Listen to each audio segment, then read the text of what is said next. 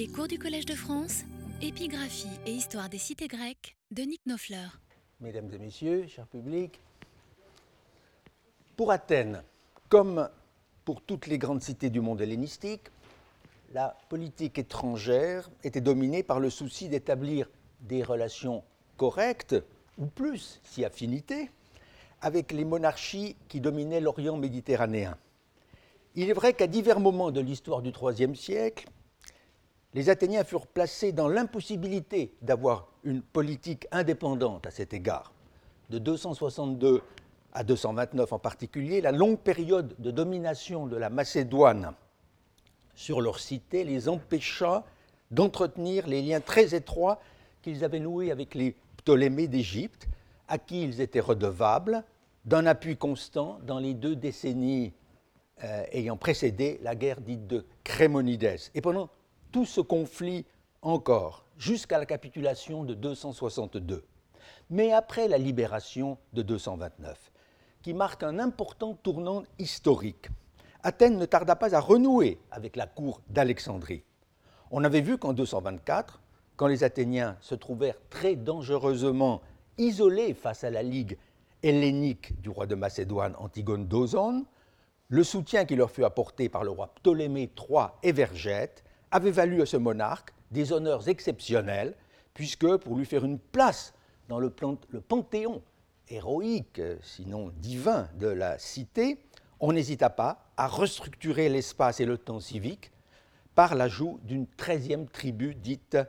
Ptolémaïs. Bien que le nombre des tribus, moins d'un quart de siècle euh, plus tard, eût été à nouveau ramené à douze, ce n'est pas la monarchie lagide qui fit les frais de la réforme votée en l'an 200, car les Athéniens ne songèrent nullement à se débarrasser de la Ptolémaïde, même si le roi Ptolémée V, enfant encore mineur à cette date, n'avait rien pu faire pour aider Athènes contre les incursions du roi Philippe V de Macédoine. À cette date, ce sont les deux tribus macédoniennes, on s'en souvient, qui furent supprimées, tandis que dans la foulée était créée une nouvelle tribu, la Thalys, en l'honneur du roi Attal de Pergame. De fait, comme l'a montré naguère Christian Habisch, en combattant une idée reçue, les Athéniens restèrent en bons termes avec les Ptolémées pendant tout le second siècle. Aussi n'est-on pas surpris de voir des princes, l'Agide, participer, dans les années 160 encore, à la fête quadriennale des grandes Panathénées, sinon personnellement, du moins en y faisant courir des gens de leur écurie dans le concours hippique. Nous y reviendrons dans un prochain séminaire. En revanche, c'est une question encore ouverte que de fixer le moment à partir duquel les Athéniens, en tant que collectivité politique, entrèrent en relation avec les dynastes, puis rois de Pergame, dont on vient de rappeler qu'ils firent l'objet, en l'an 200, du plus grand honneur que la cité pouvait octroyer à un prince étranger, la création d'une tribu placé sous son quasi-divin patronage. Ces liens étaient-ils anciens? Remontaient-ils au début du règne du premier Basileus en titre, le roi Attal, arrivé au pouvoir en 241 avant Jésus-Christ, est devenu, au cours d'un long règne, l'un des monarques les plus influents de l'Anatolie occidentale. Un document euh, a pu faire penser euh, que dès les alentours de 229, les Athéniens avaient noué des contacts étroits avec un courtisan du roi Attal. En effet, sous l'archontat d'Héliodoros, traditionnellement daté de 229-8,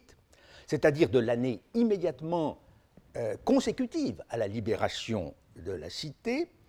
un des créatiques connu depuis longtemps, maintenant réédité sous le numéro 1136, honore un personnage dont le nom se terminait par les lettres euh, Antos, probablement Phantos, Diophantos, etc.,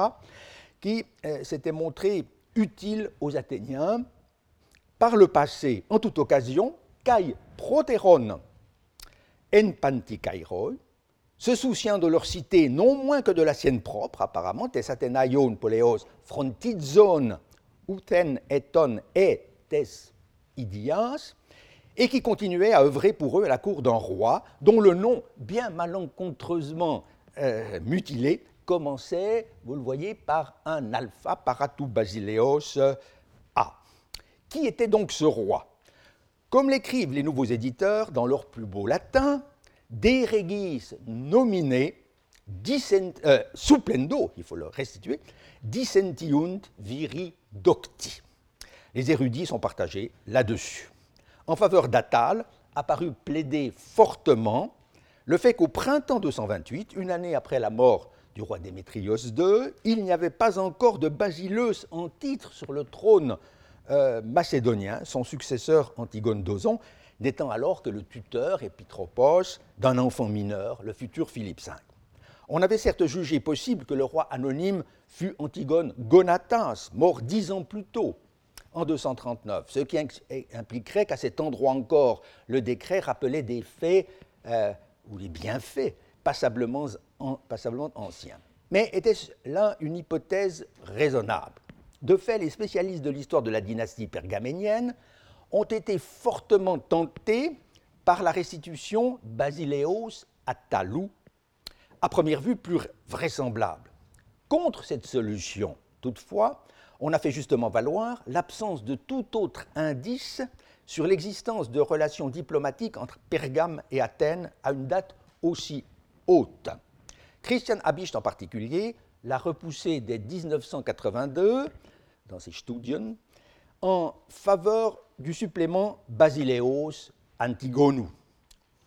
et il a été suivi par Mme Sylvie Le Boinc dans sa thèse sur Antigone d'Ozon, roi de Macédoine, publiée en 1993, qui a montré que la régence, l'épitropia, exercée par ce prince, devait avoir été de bien plus courte durée qu'on ne l'admettait jusque-là. Aujourd'hui, il paraît clair que ce supplément n'est pas seulement préférable, comme le notent les nouveaux éditeurs, Magis, plaquette, mais qu'il est pratiquement assuré il aurait donc dû être introduit, euh,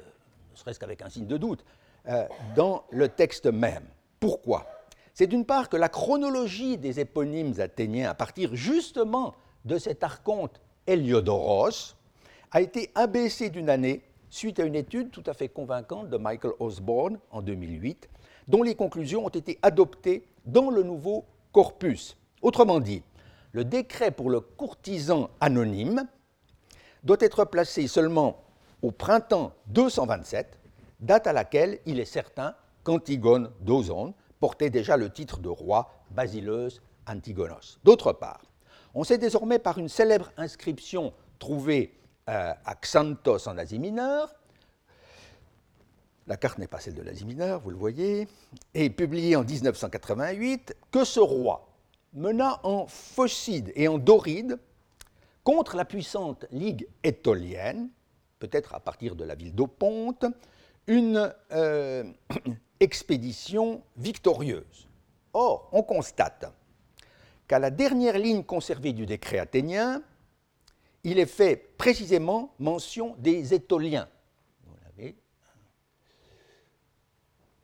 Tous Aitolus. Le personnage honoré avait donc dû jouer un rôle diplomatique de première importance en ce début d'année 227, où la guerre étolo-macédonienne s'était dangereusement rapprochée d'Athènes. N'oublions pas en effet que c'est alors aussi euh, que qu'eut lieu, suite à un raz-de-marée et à des séismes dont parle précisément l'inscription de Xanthos, l'incident de l'Arimna, euh, sur la côte locrido-béotienne, qui est rapporté par Polybe dans son livre 20, comme un événement tout à fait décisif pour l'avenir, dans la mesure où il amena les Béotiens à se rapprocher de la Macédoine, rapprochement politique qui, en dépit de quelques intermittences, devait durer pratiquement jusqu'à la dissolution de l'État fédéral béotien en 171 avant Jésus-Christ. Voisins immédiats des Béotiens, les Athéniens avaient nécessairement suivi de près les péripéties de 227 sur leur frontière nord. Le dossier des relations entre Athènes et le royaume de Pergame doit donc être débarrassé, une fois pour toutes, de ce décret de l'année 227. Avec Attal Ier, les Athéniens ont certes pu entretenir quelques rapports diplomatiques dès les années 220. Il n'est pas du tout exclu, il est même euh,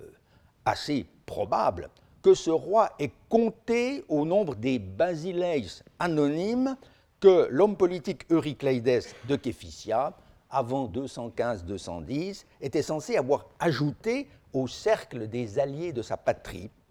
euh, selon le décret euh, pour ce personnage, euh, tel que l'a restitué, on l'avait vu, Christian Habicht. Mais le véritable tournant dans les relations athéno-pergaméniennes fut l'alliance du roi Attal avec les Romains contre le roi de Macédoine à partir de 212 et surtout l'acquisition que le roi de Pergame put réaliser entre 210 et 206 de l'île d'Égine, qui était tombée un peu auparavant aux mains de la coalition romano-étolienne. Désormais donc, les Athéniens durent compter avec la présence dans l'île, toute voisine, d'un représentant de la monarchie attalide. Madame Ivana Savali-Lestrade commentera tout à l'heure le beau décret des Éginettes en faveur du plus célèbre de ces gouverneurs attalides, Cléon, citoyen de Pergame même. Mais celui-ci ne fut certainement pas, comme le montrera encore notre collègue, le premier à occuper ce poste de confiance. On connaît l'un de ses prédécesseurs, qui était aussi un micrasiate, mais Dionie, celui-là, Ichésios d'Éphèse.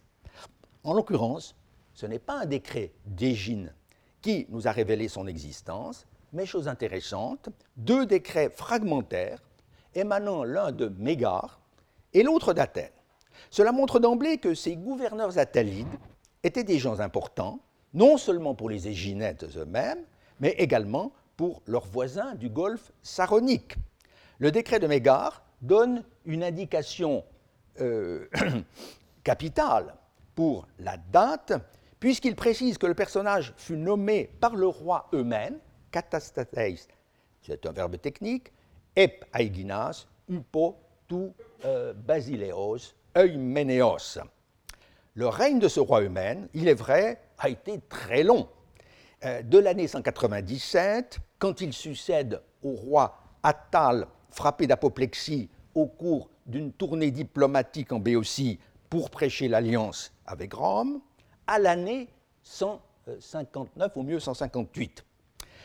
Mais l'on a pensé devoir situer le décret de Mégare vers 175, juste avant, peu avant, que Cléon ne devienne à son tour gouverneur d'Égine. Il faut bien voir cependant que cette chronologie adoptée maintenant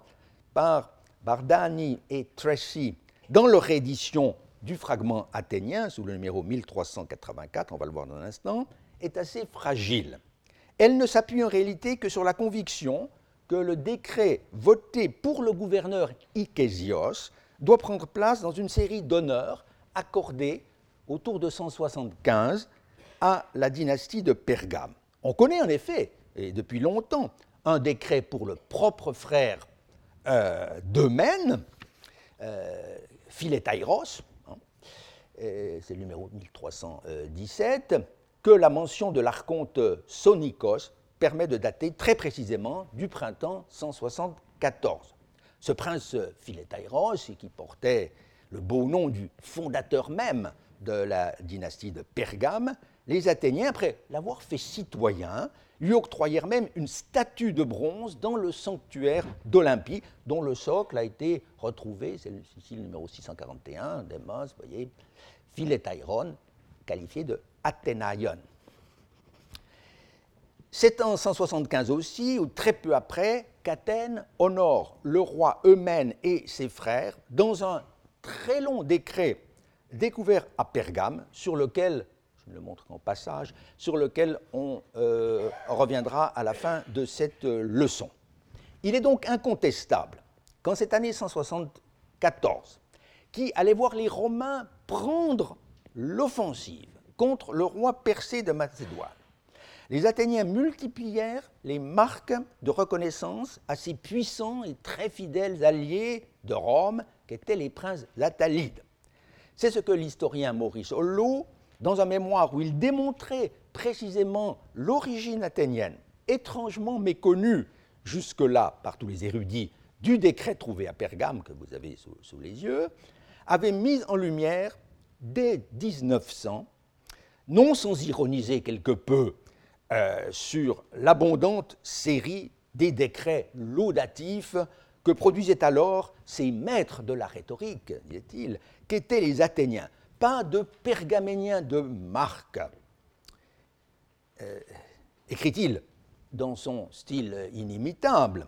pas de fonctionnaire ou de familier d'Eumène qu'il n'ait à son tour enguirlandé de phrases complimenteuses. Fin de la citation. Le décret pour le gouverneur Ichésios d'Éphèse, dont Hollo connaissait dès alors l'existence, mais pas encore le texte publié en 1912 seulement par Adolphe Wilhelm,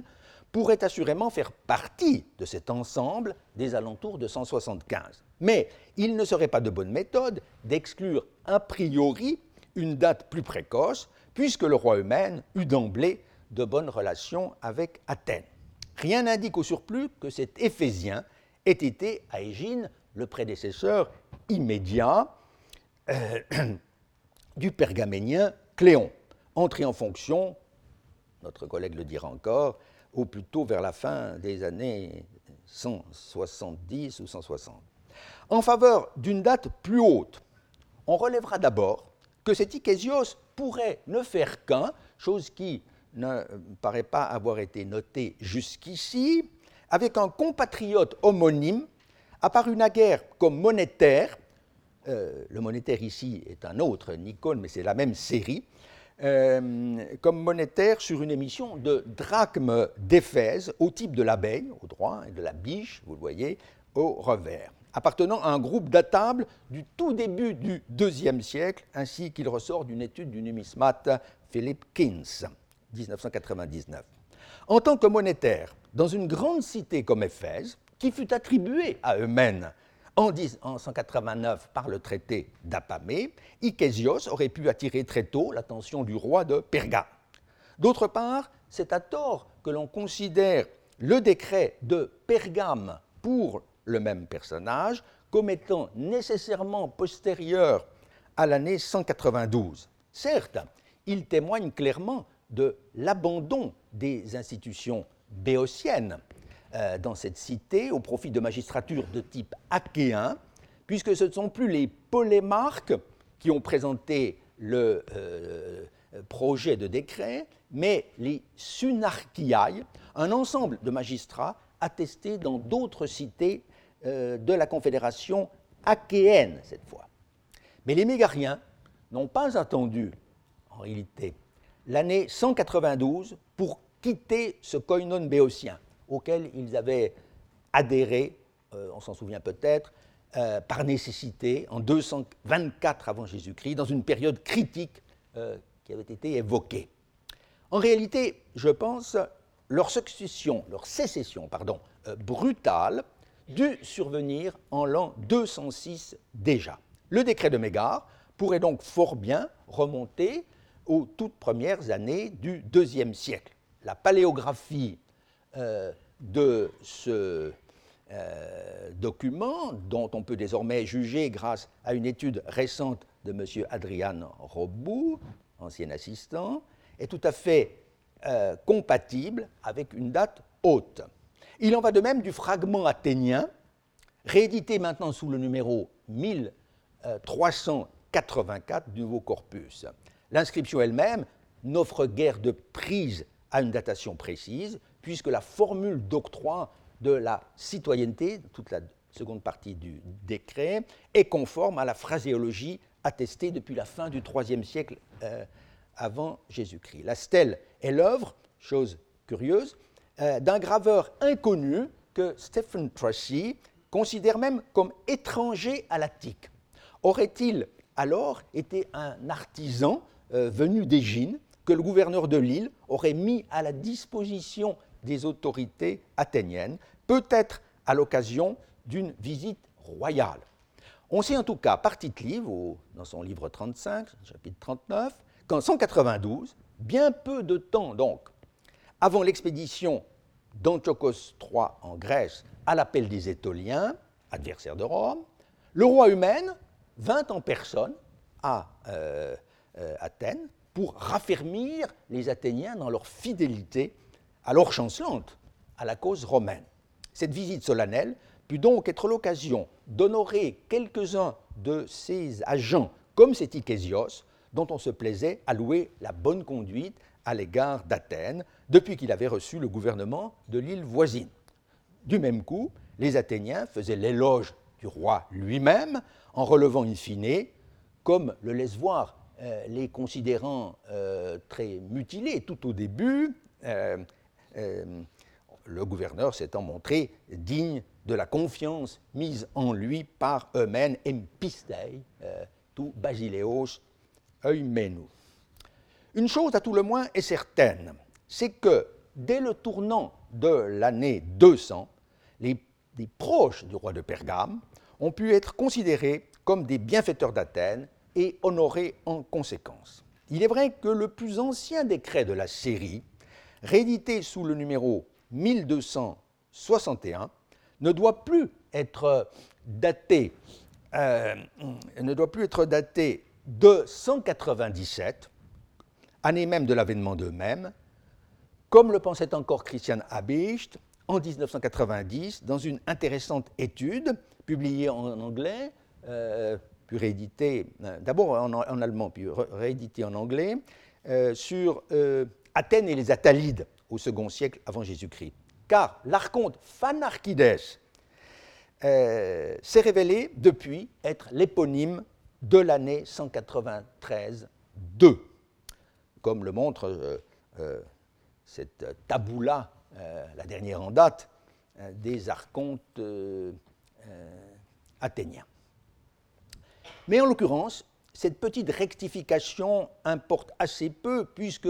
le décret lui-même atteste de toute façon que le personnage honoré avait non seulement hérité de ses ancêtres, diaprogonones, le dévouement qu'il manifestait à l'égard de la cité, mais qu'il avait entamé sa carrière de bienfaiteur, si l'on peut dire, dès l'époque du roi euh, dont on lit encore le nom, vous le voyez, à la ligne 15, Basile, euh, Basileus Attalos. De fait, c'est bien auparavant qu'il avait dû arriver à Athènes en tant qu'ambassadeur sacré de sa patrie, Théoros, peut-être pour les grandes panathénées de l'année 202, puisqu'il est question ensuite de la ville et du Pirée, to astu kaiton peiraea, les deux poleis dont le personnage dut contribuer à assurer le salut, soteria, contre les menaces du roi Philippe V l'année 200. Ce bienfaiteur anonyme n'était pourtant pas un chef de guerre. S'il avait séjourné à Athènes, un temps assez long, était pléio ou, euh, chronon, pléio, la restitution s'impose, quel que soit le mot, c'était pour sa formation philosophique. Tes philosophian paideas eneken, auprès des maîtres d'une de ces écoles qui faisait toujours d'Athènes le centre de la vie intellectuelle. On sait que le roi Attal Ier fit preuve de générosité à l'égard de l'académie fondée par Platon en finançant l'aménagement d'un jardin appelé l'Acudéon, du nom du scolarque d'alors, l'Acudes de Cyrène, successeur du philosophe Arcésilas de Pitané en Néolide. Ça se trouve chez Diogène Laërce, livre 460. Et cette ville de Pitané euh, euh, était euh, une cité du royaume de Pergame. Mais Diogène Laërce rapporte aussi que Lachides déclina une invitation du roi. Il valait mieux se tenir un peu à l'écart. Grâce à cet auteur, on connaît également le nom du philosophe Euandros, que mentionne précisément notre décret, ligne, ligne 13, vous le voyez, dans un contexte, il est vrai, malaisé à restituer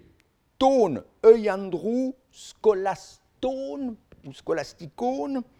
On notera au passage euh, que le, substantif euh, scolastes ou l'adjectif scholastikos, qui le plus souvent a un sens dépréciatif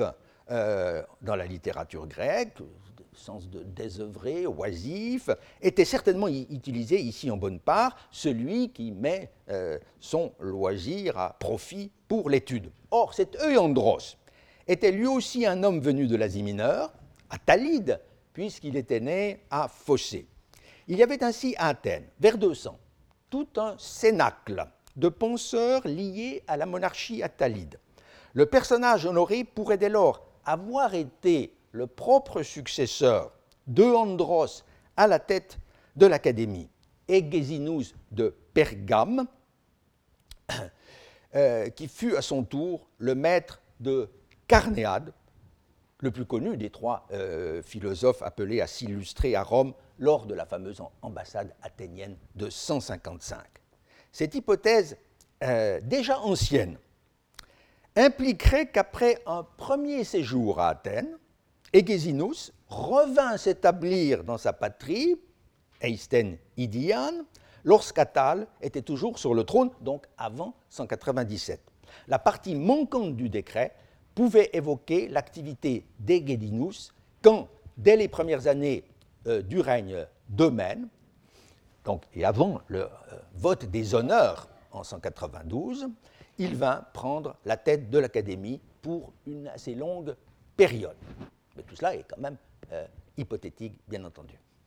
D'autres documents, à peine postérieurs, témoignent de l'intensité des relations nouées entre Athènes et la cour de Perga. Bien qu'il s'agisse de décrets publiés depuis longtemps, l'enseignement que l'on peut en tirer est neuf dans la mesure où leur datation a été sensiblement modifiée. Trois décrets ont en commun euh, d'avoir été votés sous le même éponyme, à savoir Achaïos. Or, pendant longtemps, cet archonte fut placé de façon unanime euh, vers la fin du règne d'Eumène, euh,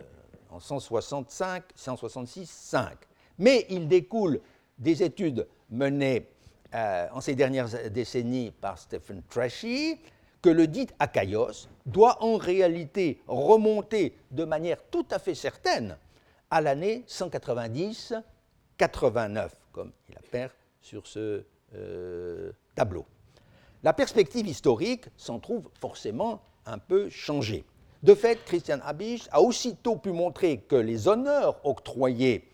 à ces personnages doivent être mis en relation avec les événements bien connus des années 191-190, à savoir la guerre contre Antiochos d'abord en Grèce même, lors de l'expédition de ce roi à l'appel des Étoliens, puis en Asie, euh, jusqu'à euh, sa défaite retentissante à Magnésie du Sipil deux ans plus tard. Je n'examinerai pas ici de plus près ces documents réédités, maintenant sous les numéros 1269, 1270 et 1272, sauf pour signaler que l'un des personnages euh, honorés par les Athéniens sous l'archontat d'Achaïos doit avoir joui d'une certaine notoriété puisqu'il est présenté comme Ménandros Pergamenos, sans patronyme. Il est loué pour avoir conservé auprès d'Eumène sa kalogagatia pour les Athéniens. De fait, on a reconnu en lui, euh, d'assez longue date, le médecin du roi, dont fait mention le lexique encyclopédique dit de la Souda ou Suidas, en le rangeant parmi les Sunontes, les courtisans d'eux-mêmes. Aussi jugera-t-on probable que ce praticien avait accompagné le souverain lors de sa visite à Athènes en 192. C'est un problème plus délicat que pose un autre décret euh, fragmentaire, en rapport euh, toujours avec les Attalides, voté, lui, sous l'archontin de Ticandros. Epiticandrou archontos. Ce document illustre de façon exemplaire, me semble-t-il, euh, les incidences que peuvent avoir, y compris pour la connaissance de la grande histoire, les progrès réalisés dans le domaine de la chronologie attique. Une fois de plus, l'on a affaire à un bienfaiteur très probablement pergaménien, mais qui doit rester pour le moment dans l'anonymat, en dépit de la notoriété qu'il devait avoir, puisqu'il est qualifié de familier du roi Eumène, oikeios on, tu basileos eumenu donc le numéro 1257. L'inscription paraissait devoir appartenir à l'extrême fin du règne euh, très long euh, de ce roi, car une information fournie à la ligne 10, juste avant la cassure, semblait indiquer qu'au moment du vote du décret, le monarque venait d'abandonner le pouvoir royal, le laissant à son successeur, Kai Nun Eumenu Ten Arken, bien conservé, avec un participe tel que Catalipontos ou Paradontos, To Adelpho Atalo, ayant laissé ou transmis le pouvoir à son frère Atal, donc au roi connu sous le nom d'Atal II, qui succéda effectivement à Eumène en 158. Aussi, les spécialistes de la chronologie attique ont-ils été enclins, jusqu'à une date très récente, à faire de l'archonte Tucandros, qui date ce décret, l'éponyme de la dernière, ou plutôt avant-dernière, année du règne d'Eumène, soit 160-159. Mais deux découvertes, après d'un siècle d'intervalle l'une de l'autre, ont apporté des informations nouvelles sur l'époque de cet éponyme, obligeant, ou de moins invitant, les historiens à chercher d'autres solutions aux problèmes posés par ce passage énigmatique du décret pour le familier d'eux-mêmes. Le premier tournant a été marqué par la découverte, dans les fouilles françaises de Délos en 1903, d'un autre décret athénien, vous voyez ici un estampage, beaucoup plus considérable, mentionnant cet archonte Tucandros, ou plutôt, ce qui revient exactement au même, euh, le secrétaire Kataprutaneyan, un Athénien du dème de Marathon, en charge pendant l'année euh, de l'éponyme en question. En 1921, dans son choix d'inscription de Délos, Félix d'Urbach donna de cet important décret une réédition assortie d'une traduction, c'est celle que vous avez, et d'un commentaire qui mérite toujours euh, beaucoup de considération pour qui veut comprendre l'arrière-plan historique du document, à savoir le règne assez tumultueux du roi du pont euh, Pharnas Ier ou Pharnas III, comme on dit aujourd'hui, qui s'y trouve effectivement honoré avec sa jeune épouse, la reine Nisa, une princesse séleucide, on y reviendra. En effet, dès 1906, l'épigraphiste français avait établi par des arguments qui paraissaient euh, très solides et qui avaient reçu l'approbation euh, de l'immense savant euh, que fut Wilhelm Dittenberger, qu'entre les quatre datations envisageables. Pour cet archonte Tucandros à l'intérieur du long règne d'Eumène, soit 196, 5, 184, 3, 172, 1 et 160, 59, l'intervalle de 12 ans entre chacune d'elles étant la conséquence de ce que l'on appelle la loi de Ferguson, ou cycle régulier des douze tribus tel qu'il se manifeste à travers la succession justement des secrétaires euh, athéniens, Durbach, disais-je, avait montré que s'imposait, euh, du point de vue cette fois de l'histoire du roi Pharnace, la date de 172 1, même si elle pouvait créer quelques difficultés dont ce savant était euh, bien conscient. Comment expliquer en particulier qu'à cette date, les Athéniens aient pu faire dresser à Délos, c'est ça, vous voyez, Iconacalken, un, un, un Endelo, sans demande explicite d'autorisation, euh, donc un décret et même euh, de, euh, statuts. Puisque leur mainmise sur l'île ne date, on le sait, que de l'année 167. D'autre part, que faire du Kai Nun Eumenu Tenarken dans l'autre décret de l'archontat de Tucandros, puisque le roi Eumène, en 172-11, était encore bien loin de sa mort ou de son abdication Fallait-il y voir la mention assez insolite d'un intérim, le roi ayant confié euh, pour un temps seulement la royauté à son frère Attal? Mais ces difficultés semblaient de peu de poids vis-à-vis des avantages que comportait la datation retenue. Aussi Durbach pensait-il pouvoir, en 1921, maintenir sans le moindre embarras, euh, comme il l'écrit, euh, toutes ses conclusions. Il eut cependant de fortes résistances à les accepter. Les déliens eux-mêmes, je veux dire les spécialistes euh, de l'épigraphie délienne en l'occurrence, s'y sont toujours opposés. À commencer par Pierre Roussel, dans son maître livre de 1916, Delos, colonie athénienne, puis dans le recueil des inscriptions de Delos en 1937. Beaucoup plus récemment, euh, dans une autre belle synthèse portant, elle, sur Delos indépendante, l'historienne euh, Claude Vial ne souffle mot du décret d'Athènes pour Pharnas, considérant donc elle aussi de manière implicite que ce document n'a rien à voir avec l'histoire euh, de Delos avant 167, car la date, j'ai omis de le dire, la date prônée par Rouchel et par tous les spécialistes par ailleurs, est celle de 160-59. De fait, euh, en 1992 encore, et très explicitement cette fois, l'épigraphiste Jacques Tréheux euh, prend parti pour l'année 160-59 euh, en éditant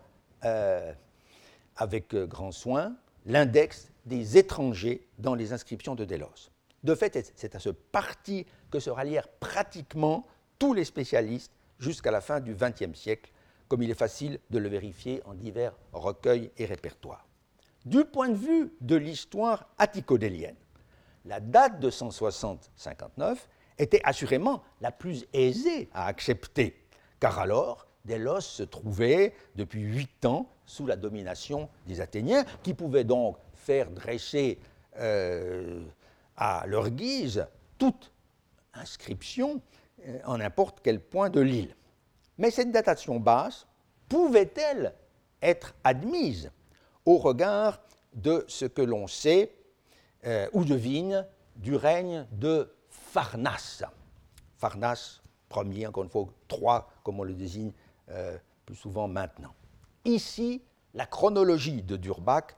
semblait a priori plus probable. Comme l'écrivait cet épigraphiste, fixé en 172, le décret s'adapte à merveille aux circonstances qui nous sont connues par ailleurs du règne de Pharnas. Fin de la citation. Polybe nous fournit en effet quelques informations, à vrai dire discontinues, sur ce roi Pharnas qui eut maille à partir en Asie mineure avec son puissant voisin euh, de Pergame. Sa première apparition euh, dans l'histoire, chez Polybe, remonte à 183, avec son coup de force sur la ville grecque de Sinope, euh, sur le pont Euxin, suivi d'autres conquêtes en direction de la Cappadoce, de la Galatie, de la Bithynie et même de, la rive de la rive nord du pont Euxin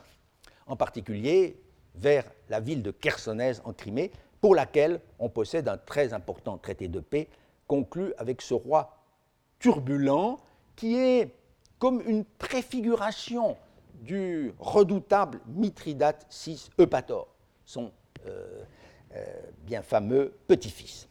La politique impérialiste de Pharnas finit par provoquer une hostilité assez générale, y compris de la part des Romains, encore que ces derniers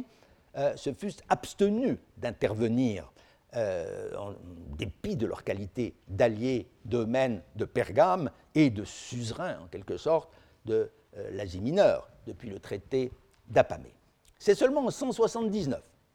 que le roi du Pont est contraint de négocier, dans le cadre d'un traité multilatéral dont les clauses sont indiquées par Polybe en son livre 25-2. Pharnas doit verser de lourdes indemnités de guerre près de 1200 talents d'argent. Voilà qui expliquerait suffisamment que vers 172 encore, les ambassadeurs d'Athènes aient eu tant de peine à obtenir du roi Pharnas autre chose que de vagues promesses, euh, alors que le souverain s'était visiblement engagé à leur faire un don considérable. ou du moins à leur verser en priorité les arrérages de la dette qu'il avait ainsi contractée envers Athènes. Situation complexe, on le voit, où les Athéniens devaient faire preuve de beaucoup de doigté pour ne pas indisposer ce monarque désargenté, mais potentiellement généreux, qui, au beau jour de son règne, leur avait probablement fait miroiter le financement d'un grand bâtiment public. Euh, peut-être a-t-on pensé le portique dit du milieu sur l'agora d'Athènes, Middle Stoa, un autre portique ayant été offert vers la même époque euh, par Eumène de Pergame, avant que son frère Attal ne fasse construire aux environs de 150 le grandiose portique d'Attal, restauré à grands frais par les archéologues américains. Si le décret d'Athènes pour Pharnace devait être placé en 172-1, cela prouverait que le roi du Pont était non seulement toujours vivant à cette date, même s'il n'allait pas trop bien au point de vue de ses finances, Kaiper ouk Eukairon, euh, dit le euh, texte ligne 17, une indication tout de même assez peu banale euh, dans un décret honorifique, mais qu'il faisait preuve encore de quelque vigueur sur le plan matrimonial, puisque la seconde partie du décret, ligne 27 et suivante, nous enseigne que, de surcroît, était parvenue à Athènes la réjouissante nouvelle, epei decai pros angelentai, de son mariage avec la princesse Nisa, fille du roi Antiochos et d'une reine Laodice, ten Basilisan, Nisan, sun oikekenai, toi basilei, farnakei. D'où justement les honneurs rendus également à cette euh, euh, reine toute fraîchement épousée. Une statue de bronze à côté du celle du roi, ce qui augmentait certes un peu la dépense, mais que de générosité on pouvait escompter à l'avenir d'un tel souverain flanqué d'une telle reine. Ce n'est donc pas, semble-t-il, en roi tout à fait au bout du rouleau que les Athéniens sont venus solliciter avec tant d'espoir de retour sur investissement. Une autre conséquence de la datation prônée par Durbach, c'est que les Athéniens auraient honoré Pharnace, ennemi ou du moins ancien adversaire du roi Eumène, dans un contexte international très critique, quand les Attalides se trouvaient embarrassés euh, face à la tournure prise par la guerre que Rome menait contre le roi Persée de Macédoine. Dès ce moment-là, Eumène s'était attiré l'antipathie des Achéens, qui, au dire de Polybe, livre 27-18, euh, bien informé évidemment sur les faits et gestes de ses compatriotes, allèrent jusqu'à abroger les honneurs éclatants euh, qu'il lui avait votés autrefois, procédant à une espèce de damnatio memoriae. Y aurait-il eu à Athènes, vers le même temps, aux dépens d'Eumène et en faveur de Pharnace, un semblable retournement? Mais le décret euh, voté sous ce même archonte Tucandros pour un familier du roi Eumène euh, ne semblait pas favorable à cette euh, induction. En réalité, une telle hypothèse euh, n'a plus de raison d'être. Le problème de la date du décret pour le roi Farnas et la reine Nisa a en effet été entièrement renouvelé et dans un sens totalement inattendu par une découverte faite en 1991 à Athènes même. Cette année-là, les fouilleurs américains mettent au jour sur l'agora d'Athènes donc une stèle complète qui n'est autre que le décret pour les éphèbes que nous avons lu partiellement la semaine dernière en séance de séminaire. Décret resté inédit, je le rappelle, jusqu'à l'apparition du tout récent euh, corpus attique de 2012. C'est donc le numéro 1256. Mais d'emblée, l'un des futurs éditeurs avait compris l'importance chronologique du nouveau document. daté précisément du même archonte Tucandros, Epitucandrou Archontos. Euh, même archonte que dans les deux euh, documents euh, examinés il y a un instant. En connaisseur averti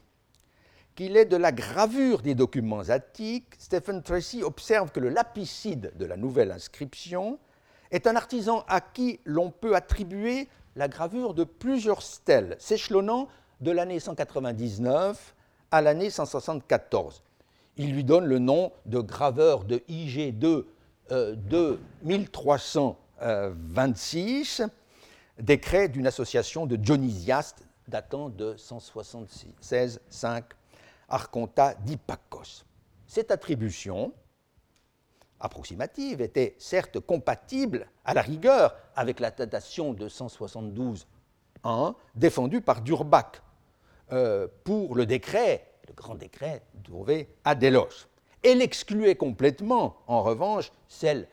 beaucoup plus répandue de 160-159 qui avait été adoptée par tous les spécialistes de la chronologie attico-délienne. Mais il y a mieux. La nouvelle inscription, composée de deux décrets bien distincts, faisait voir que l'archonte Tucandros pardon, avait pour prédécesseur immédiat un archonte inconnu jusque-là, Sositélès, et que le successeur à une année près de cette paire d'archontes était un certain Archippos, nouveau lui aussi. Or, il n'y a pas de place pour loger ces trois messieurs aux alentours de 172, ni non plus, 12 ans après, vers 160.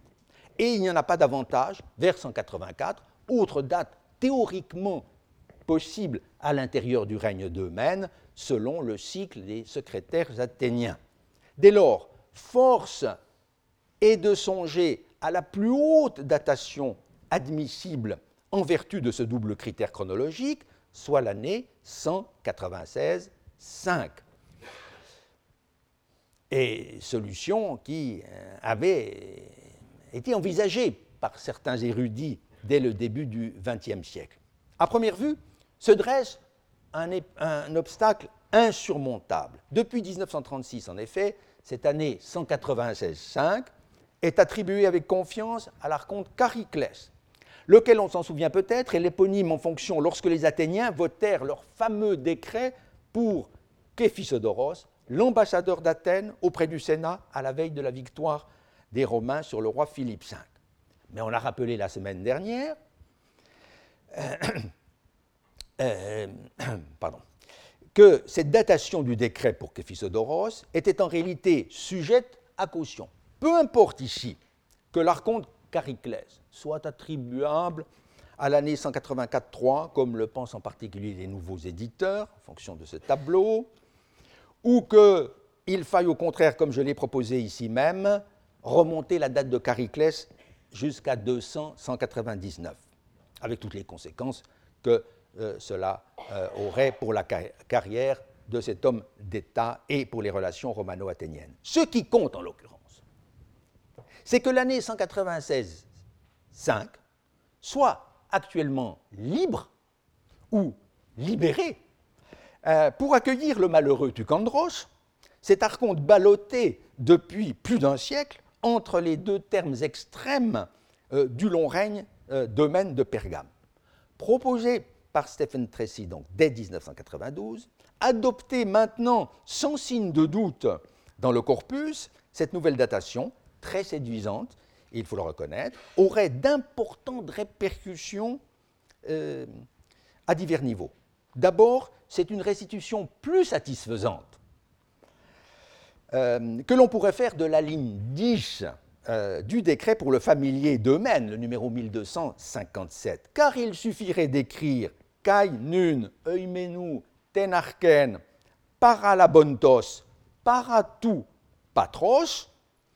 comme l'a suggéré Christian Habicht fort récemment, et maintenant Eumène, ayant reçu de son père le pouvoir royal, formule pour laquelle on peut alléguer bien des parallèles, par exemple dans le décret euh, en l'honneur de Callias de Sphétos, pour Ptolémée II succédant à son père Ptolémée Soter, Kai paralabontos, ten basileian,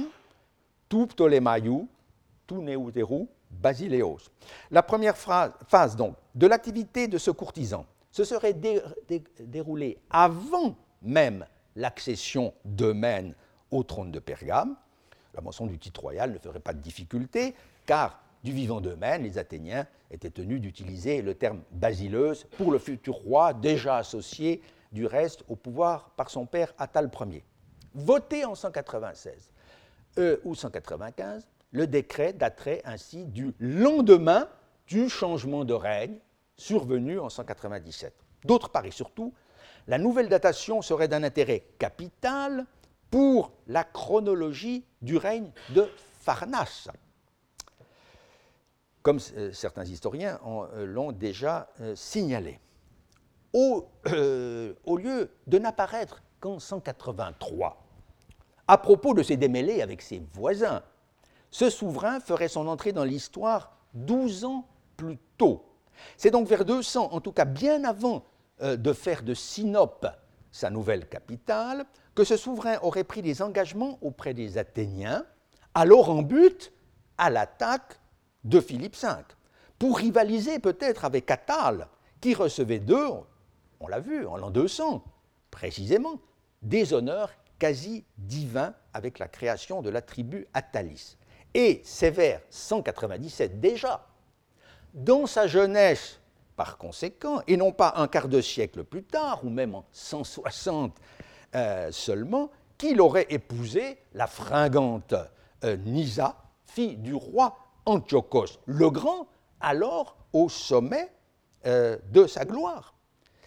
Et son épouse de, Antiochos III étant la désormais bien connue reine Laodice, qui était d'ailleurs de souche pontique.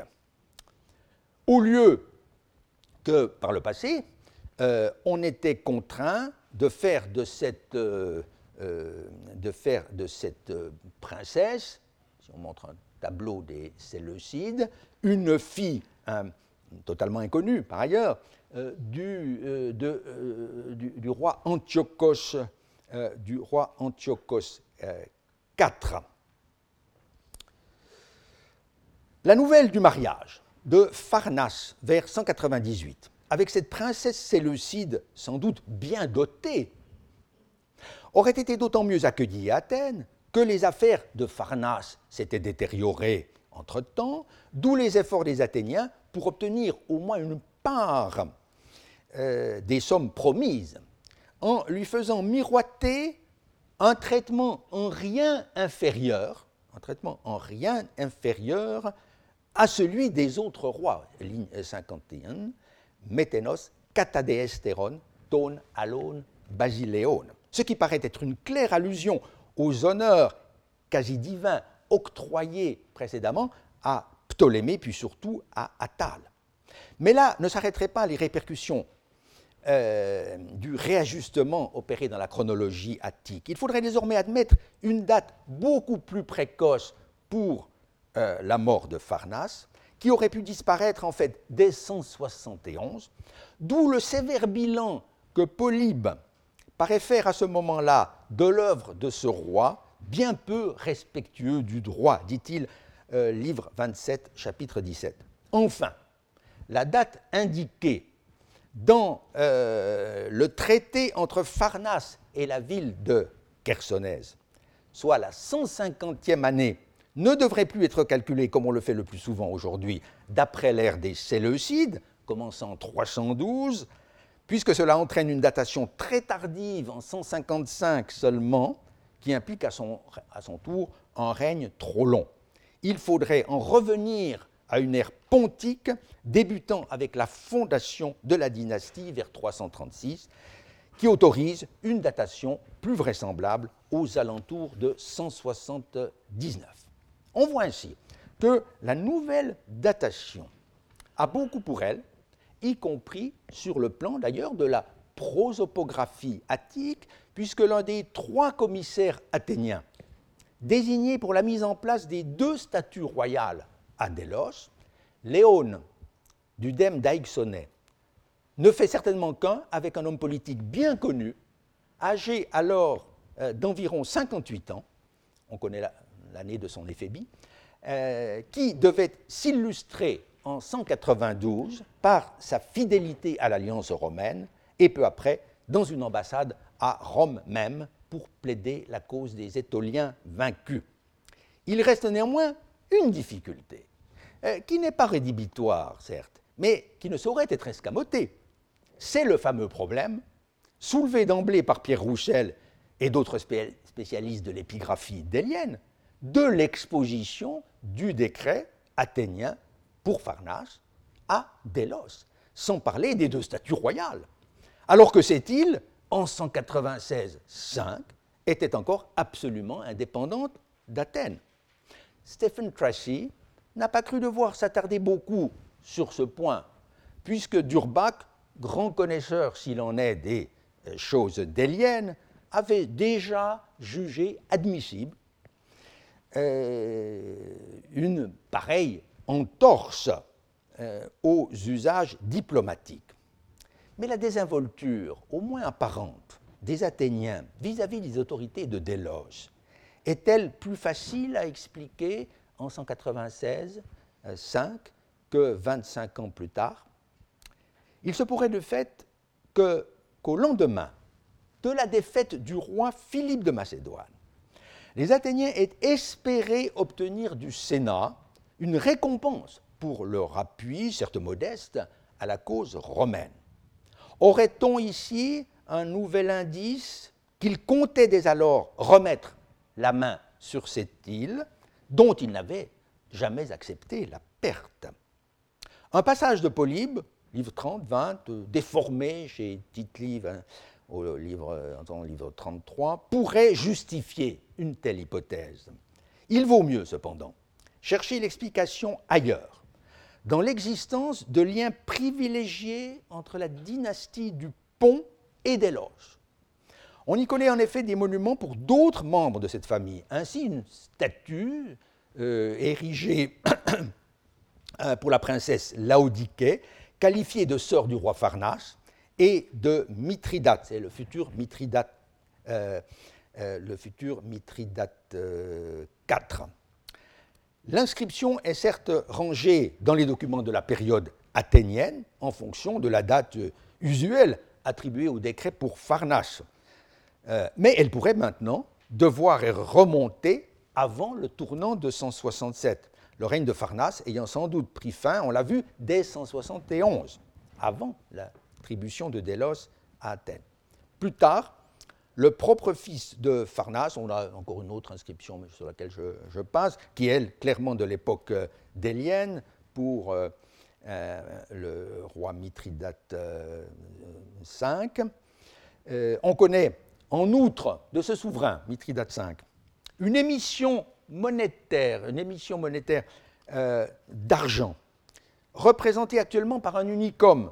au cabinet numismatique d'Athènes, montrant au droit l'effigie royale et au revers une statue de type archaïque où, dans un article de 1978, Louis Robert sut reconnaître la vieille statue cultuelle de l'Apollon de Délos, tenant l'arc de la main gauche et portant surtout les trois euh, carites euh, sur la droite, image qui fut ensuite reprise à Athènes même dans une série de drachmes stéphanéphores. On est donc amené aujourd'hui à se demander si Pharnas lui-même n'aurait pas financé quelque entreprise dans le sanctuaire d'Apollon vers l'an 200 euh, déjà, à l'époque où Délos était encore indépendante, lorsque les Athéniens manifestèrent l'intention d'honorer ce roi. Pharnas leur aurait fait savoir que sa statue pourrait se dresser à Délos, au cœur de l'Égée, et c'est à lui, euh, c'est lui qui, dès lors, aurait traité directement avec les Déliens sur le choix d'un emplacement approprié, dispensant du même coup les Athéniens d'avoir à solliciter la permission euh, de placer la stèle du décret para euh, tas eikonas près des statues, euh, comme il est dit en ligne 42. De fait, c'est dans le portique de Philippe, en bordure du hieron d'Apollon, qu'a été mise au jour cette inscription remarquable. Une découverte d'importance comparable par laquelle je finirai, et pour l'histoire des relations d'Athènes avec les monarchies hellénistiques au début du second siècle, fut celle d'un décret athénien euh, euh, à Pergame même, dans les fouilles allemandes de 1884. Et elle se trouve toujours à Berlin, elle se trouve aujourd'hui à Berlin.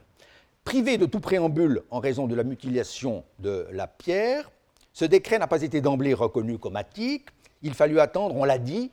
euh, qu'au terme de, ses plus brillants mémoires, euh, Maurice Hollo eut déployé tous ses talents d'analyste pour que fût rendue évidente l'origine athénienne de ce document, où sur plus de 60 lignes, le nom d'Athènes ne figurait à aucun moment. Les nouveaux éditeurs n'ont pas manqué de rendre hommage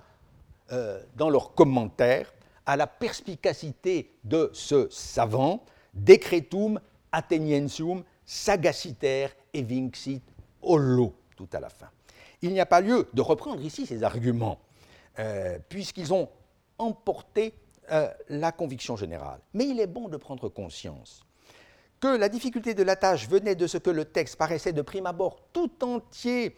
tourné vers l'Orient, sans la moindre référence à la Grèce continentale. Dans une première section, en effet, qui correspond à la fin des considérants, on a le récit très circonstancié, passablement rhétorique aussi, de la manière dont les souverains de Pergame parvinrent à installer euh, le prince Antiochos sur le trône de Syrie à la mort de Séleucos. Métalaxanthos Séleucou. Puis, après une formule ortative, elle-même assez alambiquée, la formule probulomatique très caractéristique des décrets athéniens, viennent les décisions prises, qui sont une nouvelle occasion de rappeler les bienfaits rendus euh, au roi Antiochos, en faisant l'éloge non seulement du souverain de Pergame en personne, mais également de son frère Attal, associé euh, de près au pouvoir, ses deux frères cadets, Philétaïros et Athénaïos, sans oublier le défunt père Attal et la toujours vivante reine-mère Apollonis, un superbe tableau de famille, euh, on le voit, que les auteurs du décret veulent pérenniser par la gravure de trois stèles, dont l'une sera placée sur l'agora près des statues du nouveau roi Antiochos, honoré donc déjà par euh, la cité. La seconde dans le sanctuaire d'Athéna, Niképhoros, euh, c'est la stèle trouvée à Pergame. Et la troisième dans le sanctuaire de Daphné euh, près d'Antioche, c'est-à-dire Antioche de l'Oronte, capitale des souverains euh, séleucides, d'où l'attribution qui fut faite du décret par les inventeurs à cette ville syrienne. Or, la preuve, si besoin était, que ce morceau de bravoure émanait bel et bien d'Athènes, est venu en 1982 avec la publication d'un petit morceau d'inscription trouvé peu auparavant sur l'Agora, qui certes n'était pas l'exemplaire athénien, c'était trop beau, euh, du décret pour les princes de la maison de Pergame, mais le reste d'un décret pour un Antiochos, qui, sans être roi lui-même, était qualifié de fils du roi Antiochos et frère de Séleucos, le roi, un grand prince donc, qui, dès avant d'accéder au trône de ses ancêtres, avait hérité de leur bienveillance à l'égard d'Athènes. Or, ce document était datable euh, très précisément de l'année attique 178-7. C'était une nouvelle pierre apportée donc à l'histoire des relations entre Athènes et la monarchie séleucide, et plus précisément un épisode assez romanesque mais fort instructif de cette histoire. Les aventures du futur Antiochos IV, second fils de ce grand roi Antiochos euh, que les Romains vainquirent à Magnésie et qui mourut en 187. Car le jeune Antiochos, dès 188, avait été envoyé comme otage euh, à Rome, mais à une date que l'on peut désormais fixer aux alentours de 178, il put enfin quitter l'Italie, s'établir à Athènes, n'ayant visiblement pas le désir de retourner en Syrie, euh, où régnait son frère aîné, le roi Séleucos IV. C'est seulement en 175, quand lui parvint la nouvelle de l'assassinat de ce monarque, qu'il fut contraint de dire à ses hôtes Je quitte le séjour de cette aimable Athènes, euh, en parodiant d'avance euh, l'exorde de la Phèdre de Racine, et c'est alors que le roi Eumène et toute la fratrie de Pergame s'employèrent personnellement à le mettre sur le trône de ses ancêtres, mais de son séjour sur leur ville, les Athéniens devaient garder un très vif souvenir, car cet Antiochos fut de tous leurs bienfaiteurs le plus généreux et aussi, à n'en pas douter, le plus excentrique, comme on le verra encore. Je vous remercie. Retrouvez tous les contenus du Collège de France sur www.colège-2-france.fr.